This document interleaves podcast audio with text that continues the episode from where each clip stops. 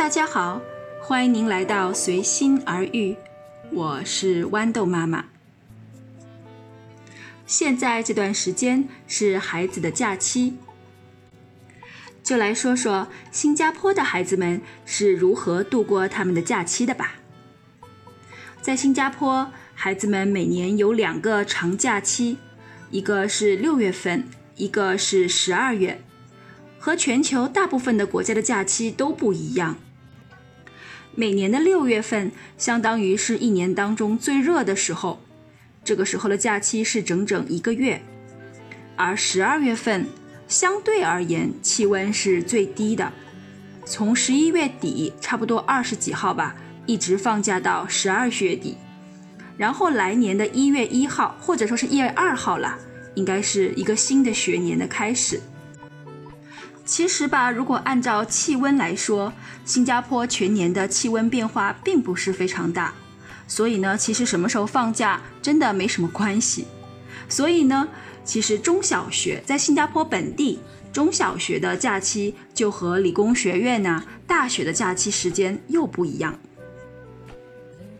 那新加坡孩子们是如何度过假期的呢？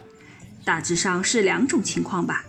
如果父母是要上班，孩子一般都是去托管中心的，那么假期也不例外，而且时间会更长，是一整天。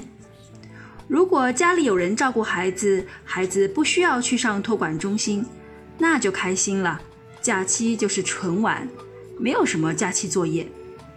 但是家长们当然不会让孩子们这么虚度光阴啦。下面我就来大致总结一下假期的时候孩子们的活动。第一类就是体育类。新加坡的各个居民社区里都有非常齐全的体育设施，体育馆里的运动课程更是应有尽有，而且还特别便宜。一般我都是会给孩子报一个他们喜欢的运动的班，然后再找一个他们没有玩过的运动的班儿。好像今年我就给他们报了足球和乒乓球，足球是他们喜欢的啦。以前还上过一种长期的课，而乒乓球他们却没怎么接触过，那么我就给他们报一个班学一下喽。不过这种开放给大众的体育班非常的受欢迎，所以一定要早早去报名。第二类就是和学习相关的课程班，不过本来假期就是给孩子们休息的嘛。如果不是临近考试的学生，一般家里也不会给孩子报这种班啦。不过这次我发现，有很多补习中心办的假期班，很多爸爸妈妈把它当成一个试用班，就是说给孩子试试看，觉得老师或者教学方法之类的是否喜欢。因为大部分的这种补习班，如果你要正式报名，就要报上一个学期的。如果上了几节课觉得不好，也不能退了。恰好有这种假期班可以试用一下。第三类，也就是各种兴趣爱好的假期营，也就是最受欢迎的一种吧。有的是一天从早到晚，有的是连续好几天，但是每天只有几个小时。这个假期，我的大儿子就去了一个学编程的假期营，为期五天，每天三个小时。当然还有其他各类，好像音乐的、美术的。嗯，各类的这种假期营都非常的多，当然也有比较新奇的，好像今年我们家也就参加了一个搞建筑设计的假期营，本质上是做手工啦，但是在之前老师有讲解，然后画图设计，后面有小组作品的呈现和演讲，小组之间有竞争和评奖，还真的挺有趣的，孩子也非常的喜欢。第四类，也就是那种可以过夜的，当然也就是所谓的真正的假期营啦，所谓 camp，c a m p 啊，因为时间比较长，所以活动也比较多。之前我的孩子去过，我也是非常的喜欢，因为基本上就是把孩子送过去，家长就可以走啦，可以做自己的事情啦。今年应该是疫情的缘故吧，我基本没有看到过这种营。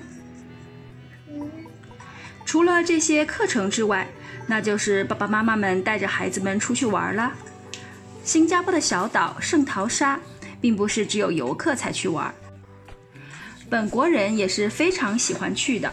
而且我发现圣淘沙玩的项目真是越来越多，所以岛上也是非常的热闹。基本上只要好玩一点的项目都要排队。环球，比如我们家去了圣淘沙里面的环球影城，每一个玩的项目都要排队一到两个小时，真的不知道是去排队的还是去玩的。除了去游乐场，孩子们还可以去公园。图书馆来消磨他们的假期时间，好像我们家就非常喜欢去自然保护区徒步，呼吸新鲜空气，放松我们的眼睛。选择长一些的步道，要走一两个小时，也算是锻炼身体吧。国家公园也是有一些和植物、动物、生态相关的课程，一般都是给园艺爱好者或者动植物爱好者啦，只有一小部分是给孩子的。所以也是很难抢到位置。国家图书馆也有很多读书的活动或者课程，因为价格也都是比较实惠的，基本上也要早早报名。